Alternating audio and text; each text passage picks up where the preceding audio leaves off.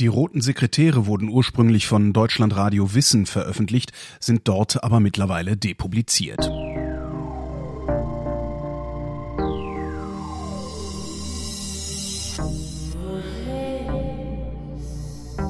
Wer redet, ist nicht tot.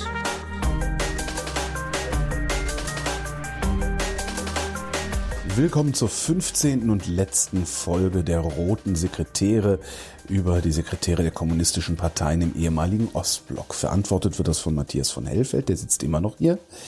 Hallo Matthias. Und unser letzter roter Sekretär ist natürlich der Totengräber aller roten Sekretäre und vermutlich auch der Idee der kommunistischen Partei, zumindest ähm, der Ostblockartigen kommunistischen Partei. Michael Gorbatschow. Und er wird vielleicht in die Geschichte eingehen als jener, der die Ergebnisse des Ersten und Zweiten Weltkriegs in Europa jedenfalls revidiert hat. Also ne, die Auflösung des Gegensatzes durch ja. ihn ist klar und die Wiederherstellung von vielen Staaten und Ländern ist sozusagen eine Folge gewesen in den Nachfolgejahren nach dem Ende des Ostblocks. Ähm, die Russen selber heute sehen ihn sehr, sehr kritisch, weil er im Gegensatz zu dem, was heute Wladimir Putin macht, eben keine Machtpolitik betrieben hat und keine, keinen Ausbau der damaligen Sowjetunion versucht hat, sondern er hat im Grunde genommen in den Augen vieler Russen von heute alles weggegeben. Er hat die Macht abgegeben. Er hat die, die Macht die aufgegeben und er hat, ja, er hat den Kalten Krieg verloren. Er hat sich Deutschland bzw. Die, DDR für ein Apfel und ein Ei abkaufen lassen, wird ihm vorgeworfen. Er hätte viel mehr Geld rausschlagen können, hätte er auch bekommen. Hätte er auch, ja klar. Ähm, hätten wir halt jeden Preis für bezahlt. Wahrscheinlich. Ja. Und ähm, insofern war, ähm, also ist seine Position im, äh, im in, der, in heutigen Russland eher schwierig. Hm. Also sagen wir es mal so. Er spielt auch keine Rolle mehr. Er ist auch sehr krank. Ähm, aber 1985, als er ähm, zum KP-Generalsekretär gewählt worden ist, ähm, ist er noch nicht sozusagen derjenige, der er dann später wird. Also das ist äh, ein Funktionär, er ist auf dem Agrarsektor, er ist Chef der Partei in Sevastopol, ähm, er ist befreundet mit Eduard Shevardnadze, den bis dahin kein Mensch kannte, den er aber dann zum Außenminister macht. Der war ähm, in Georgien, also in der Nachbarschaft sozusagen. Das sind alles tätig. so Namen, an die man sich so erinnert. 85, da war ich halt 16, habe ich gerade gerade angefangen, ja. mich politisch irgendwie ja. zu betätigen oder zu, zu interessieren. Und ständig war Eduard Shevardnadze, war so genau. ein Name. Shevardnadze. Und in Westermann gesagt Eduard Hu, ja, man hatte so gedacht Kosygin oder irgendwie so eine alte Nase würde jetzt so ja. als, als Beichtvater sozusagen da mitspielen, aber Gorbatschow hat das alles wirklich ganz anders gemacht. Und ähm, man fragt sich dann irgendwie, wie ist das eigentlich überhaupt gekommen, dass dann also diese Welt so schnell in, in Aufruhr gerät und wir dann wirklich mit offenem Mund dagestanden haben und gesagt haben, boy, ist das eine geile Nummer. Ich meine, von wann ist denn Glasnost Perestroika, was er eingeführt ist, doch, also wenn er 85. 85 er hat 85 mit Amtsantritt. Er hat mit Amtsantritt äh, das verkündet als Politik ähm, für die Zukunft und Glasnost und Perestroika, also Umbau und Offenheit bedeutete Umbau des Staatsapparates und, und Offenheit äh, im Umgang mit, wie verkünde ich sozusagen Reformen, wie kommuniziere ich mit dem Volk. Das war ja bisher immer ein, ein Top-Down-Vorgang ja. gewesen. Das sollte nun also ein gleichberechtigter Vorgang werden. Er schmiss sich mit Werbe in die Menschenmengen und diskutierte mit denen einen ganzen Tag lang, wenn es mhm. sein musste. Ähm, er war ein begnadeter Redner für ähm, damalige Fans. Also heute würde man sagen, verschrecklich. Ähm, er, er war ein Mensch, ich habe den ein paar Mal kennengelernt, deswegen kann ich das jetzt so sagen, ähm, ein Mensch, der mit, mit offenen, blitzenden, wachen Augen dich angeguckt hat und sehr auf dich zugegangen ist, also auch ein Menschenfänger ähm, und ein Idealist obendrein. Und das ist jetzt sozusagen das, weswegen, ähm, naja, er vielleicht dann letzten Endes eben doch schwierig betrachtet werden wird ähm, und eben zumindest aus russischer Sicht heute keine guten Karten hat. Also wenn wir jetzt Aber der mal Rest der Welt äh, verehrt ihn doch oder der Rest der Welt verehrt ihn. ihn. Also, also ich bin halt, mit dem in das Berlin. Das ist dann wieder ein Problem des, des, des alten russischen Minderwertigkeitskomplexes. Ich bin mit dem in Berlin über den Kudamm gegangen. Da haben die Leute ihre, ihren Einkaufswagen aufgemacht. Hier sind Blumen, hier. Ja. Ich habe gerade ein Buch gekauft. Das haben die ihm alles geschenkt. Und ähm, er war dann immer auch ganz überwältigt. Ähm, auf der anderen Seite war der einfach so ein Typ, der auch, äh, mit dem konnte auch ein Bier trinken gehen. Also der ging dann in so eine Kneipe und dann so. Aber was ich jetzt eigentlich sagen wollte, ist, ähm, also wir, wir müssen, wenn wir ihn einschätzen wollen wenn wir fragen sollen, was, was sozusagen sein Punkt war oder wieso es eigentlich dazu gekommen ist, dann muss man tatsächlich zurückgehen auf Tschernobyl. Ja, das Unglück von Tschernobyl war 86, also ein Jahr nachdem er äh, in der Sowjetunion ähm, die, die Macht übernommen hatte. Tschernobyl hat ihn und die Partei komplett auf dem falschen Bein erwischt, weil sie damit nicht gerechnet haben, dass so etwas passiert. Und die Kosten, die dann auf sie Wie zukamen. Ne? die Kosten, die dann auf sie zukamen innerhalb von Sekunden, Ja. ja. waren derartig hoch, dass dann seine Wirtschaftsleute gesagt haben, pass auf, mein Freund, den Deckel müssen wir bauen, ansonsten stirbt uns die halbe, halb weiß Russland. Ähm, und wir müssen Maßnahmen ergreifen, das kostet. Wir können deswegen bestimmte andere Sachen aus dem Militärbereich nicht mehr garantieren. Wir können selbst Sicherheit nicht mehr garantieren. Und das hat ihn dazu bewogen, ähm, unter anderem, also das war einer der wesentlichen Motive, er hat natürlich auch große politische Motive gehabt, aber das war einer seiner wesentlichen Drucksituationen, sich mit Ronald Reagan zu treffen, und zwar in Reykjavik. In einem kleinen weißen Häuschen haben die zwei Meister da gesessen.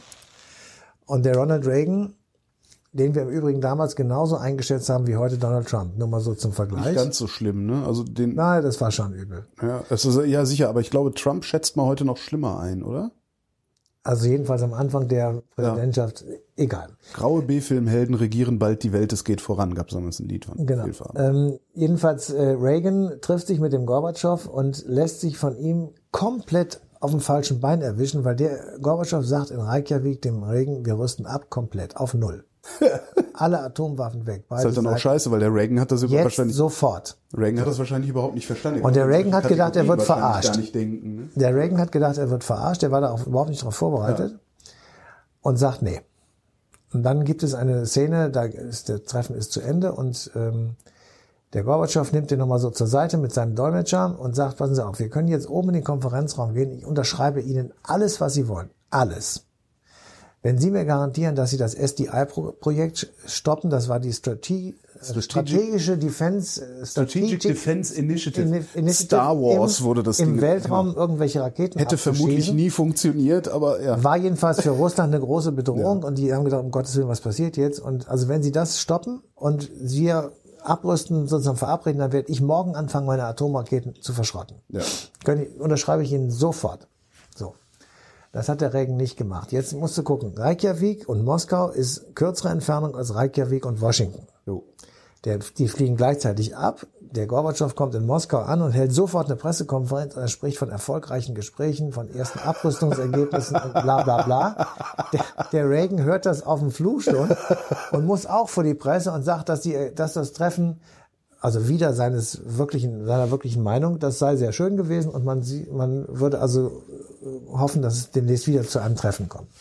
Das heißt, der Gorbatschow hat den im, Prinzip übertölpelt und hat damit sozusagen das angestoßen, was wir später als Abrüstungsprozess kennen, den dann George Bush, der Vater vom, vom äh, also die, der, der ältere Bush, George Herbert Walker Bush, äh, dann tatsächlich mit dem Zerschrotten von, von äh, Raketen mit äh, Gorbatschow gemacht hat.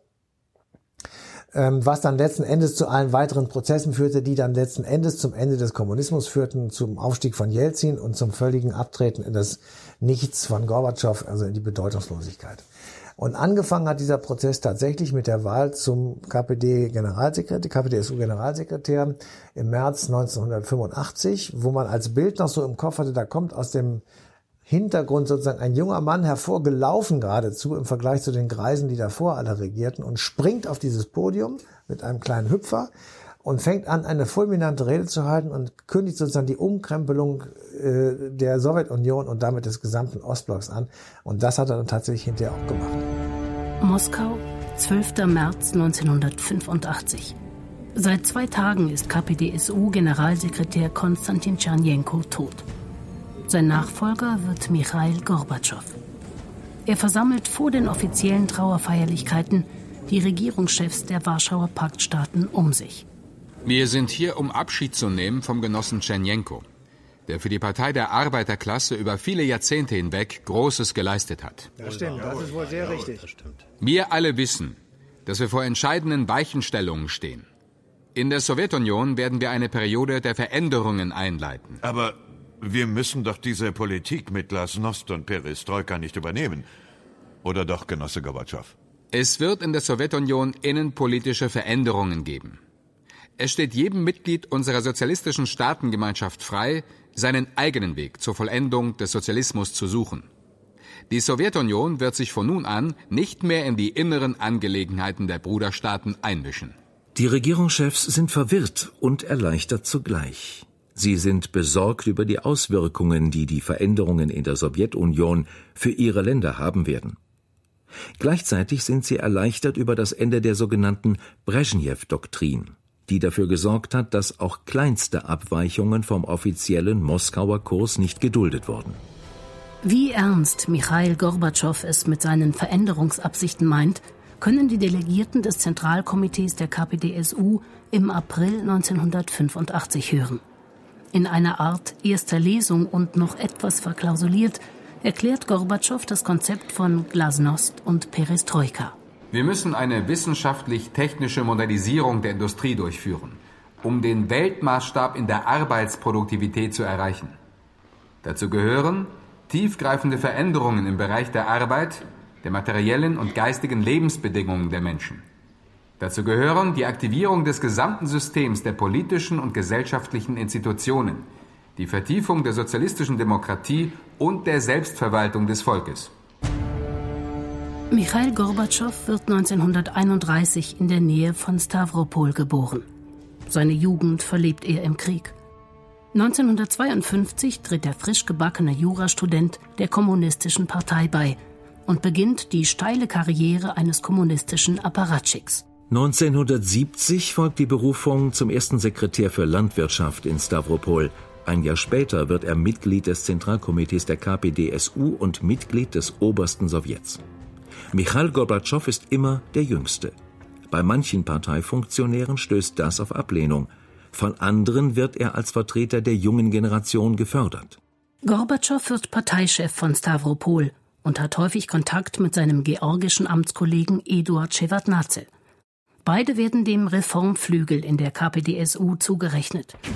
Als Weihnachten 1979 die Rote Armee zur Unterstützung der kommunistischen Regierung von Barbara Karmal in Afghanistan einmarschiert, werden die Zweifel am politischen System der UdSSR bei Gorbatschow und Shevardnadze stärker.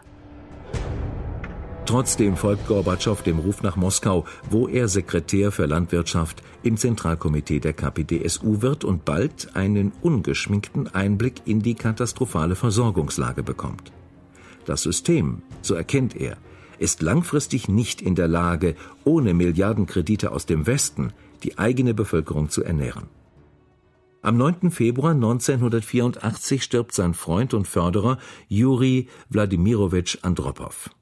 Viele sehen in Michail Gorbatschow den geeigneten Nachfolger im Amt des Generalsekretärs. Aber es kommt anders. Kurz vor seinem Tod hatte Juri Andropow als politisches Testament einen Text verfasst, der auf der nächsten Plenumssitzung des Zentralkomitees verlesen werden sollte. Genossen, hier ist der Redebeitrag von Juri Wladimirowitsch. Es geht ihm nicht gut. Der Text soll verlesen werden. Was steht drin? Welche Empfehlungen gibt uns Andropow?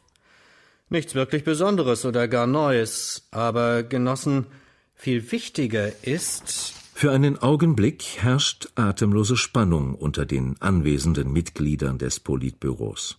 Etwas umständlich öffnet einer der Anwesenden die in rotem Einband mit einer Schleife versehene Rede. Diese Passage hier. Hier steht, dass der Genosse Michail Sergejewitsch Gorbatschow, ich zitiere, im Interesse des Staates und zur Sicherung einer kontinuierlichen Führung von Partei und Staat die Sitzungen des Politbüros leiten soll. Ja, aber das bedeutet ja, dass er der neue Generalsekretär werden würde. Genau, aber das geht nicht. Es muss Kostja machen. Gorbatschow ist zu jung. Der kann das nicht. Er ist doch nur Spezialist für Landwirtschaft. Und was machen wir jetzt? Genossen, ich schlage vor, wir schneiden den letzten Absatz des Manuskriptes ab und schlagen als Nachfolger den Genossen Konstantin Ostinowitsch Djanjenko vor. Ja, genau. Ja, genau. So machen wir so das. machen wir's. Gorbatschow weiß nichts von dieser Intrige. Aber mit der Wahl des schwerkranken Konstantin Tschernjenko ist klar, dass die Sowjetunion weitere Jahre der Stagnation erleben wird. Als Tschernjenko gut ein Jahr später nach schwerer Krankheit ebenfalls stirbt, ist die Nominierung von Michail Gorbatschow nicht mehr zu stoppen. Am 10. März 1985 wird er zum neuen KPDSU-Generalsekretär gewählt. Es beginnt eine Zeit radikaler Reformen, die in der Sowjetunion zu Engpässen bei der Lebensmittelversorgung und zu Unmut in der Bevölkerung führen. Um die Staatsausgaben zu senken, verhandelt Gorbatschow mit den USA über die Verschrottung von Atomwaffen. Überall im Ostblock bilden sich Reformbewegungen, die seinen Namen skandieren. Und sie haben Erfolg. In Polen, Ungarn, der DDR, der CSSR und in Rumänien stürzen die kommunistischen Regierungen. Auch in der UdSSR machen sich Auflösungserscheinungen breit.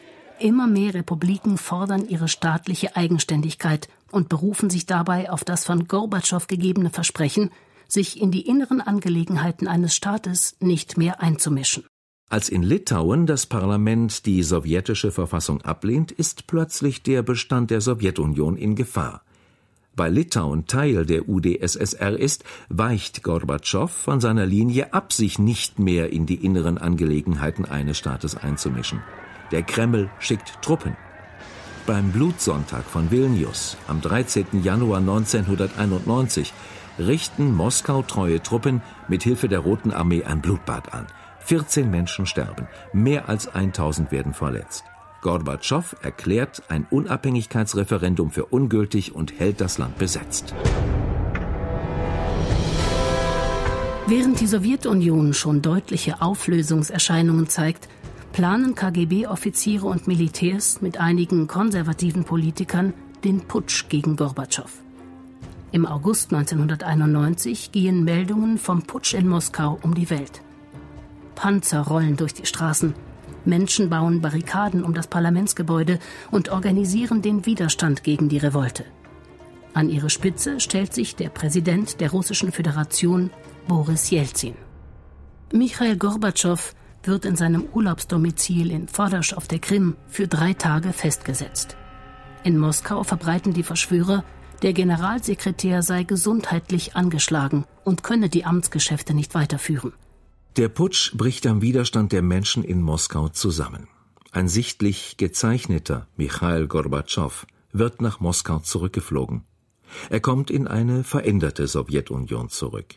Die Einheit der sozialistischen Sowjetrepubliken, wie sie einst Lenin ins Leben gerufen hat, existiert nur noch auf dem Papier. Gorbatschow muss erkennen, dass Boris Jelzin mit Ovationen bedacht wird, während er als Totengräber der ehemals machtvollen Sowjetunion beschimpft wird.